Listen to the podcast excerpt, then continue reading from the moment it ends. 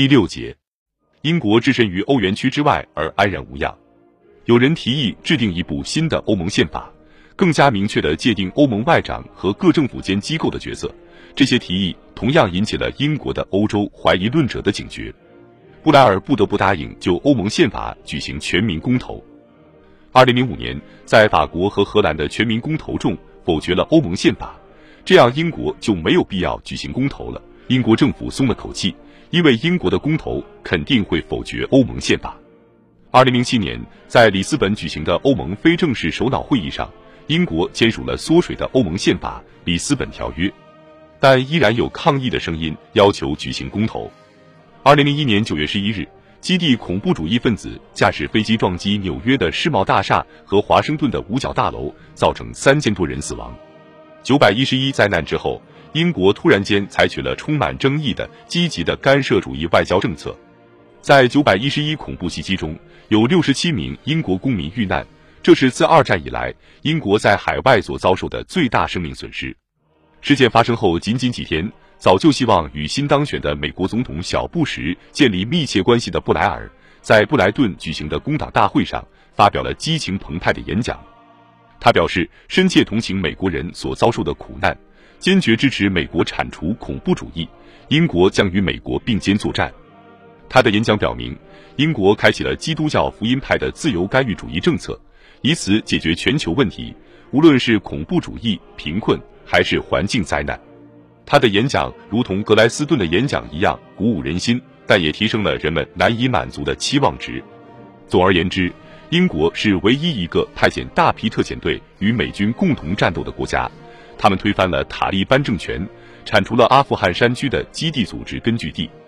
有人告诫布莱尔和布什，阿富汗历来是一个危险的国家。在历史上，入侵阿富汗的国家都遭受了巨大的挫折，尤其是一八三九年和一八七八年的英阿战争。后来的俄罗斯人入侵阿富汗也吃尽了苦头。但是塔利班政权很快被赶下了台，英军驻扎在赫尔曼德省 Helmand 及其他艰难的地区。布莱尔得到美国国会和布什总统的大力赞赏，被誉为跨大西洋的英雄。他甚至荣获美国国会自由勋章，但是他在卸任之后才前往美国接受这枚勋章。四年以前，他曾成功的说服克林顿总统对科索沃的塞尔维亚动武，这件事很明显给他极大的鼓舞。他是阿富汗战争为符合道义的自由干预。通过参战，英国进一步巩固了与美国的特殊关系。九百一十一恐怖袭击震惊了英国人，他们纷纷赞赏布莱尔的大胆举措。但是事情又出现了一百八十度转弯。二零零二年四月，在美国德州的克劳福德 （Crawford） 与布什总统的会议上，布莱尔秘密同意支持美国入侵伊拉克。伊拉克的独裁领导人萨达姆·侯赛因被指控为恐怖主义的煽动者，他本人也因拥有生化武器而对世界构成威胁，或许将来还会开发核武器。随后，布莱尔多次发表声明，阐明伊拉克的威胁必须消除其生化武器，最好是通过联合国的授权。如果行不通，则不得不采取单边行动。联合国首席武器核查官布利克斯 （Hans Blix） 的工作没有得到太多的支持。二零零二年九月和二零零三年二月的两份材料证明，萨达姆在伊拉克境内拥有大规模杀伤性武器。布莱尔一再鼓吹四十五分钟内就可以销毁这些武器。对第一份材料的草率分析，使它成为一份骗人的材料。材料的一部分是从一篇默默无闻的博士论文中抄袭而来。到二零零三年二月，布莱尔已经在计划派兵入侵伊拉克，与盟友美军并肩作战。他几乎是唯一这么做的欧洲领导人。在此之前，英军已经被派往塞拉利昂、巴尔干地区、伊拉克及阿富汗参战了。三点五万名英军前往海湾地区。鉴于萨达姆对世界构成的威胁，唐宁街的口气就是要发动一场战争。尽管改变政权这个借口已经被推翻，但这场战争是精心策划的。布莱尔没有军事背景，一九九七至二零零一年的第一个首相任期内，他主要致力于处理国内事务。现在他成了自帕默斯顿以来最好战的英国首相。结果，英国民众爆发了自一九五六年苏伊士运河战争以来从未有过的愤怒。二零零三年二月十五日，一百多万人走上伦敦的街头，这是英国历史上规模最大的政治示威。其他城市也爆发了类似的反战运动。反对国家的外交政策是意见人士古老的制造麻烦的传统，这一传统可以追溯到法国革命时期的查尔斯·詹姆斯·福克斯 （Charles James Fox）。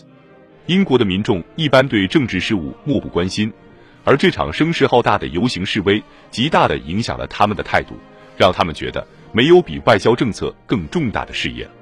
示威者并不全是马克思主义或穆斯林狂热分子。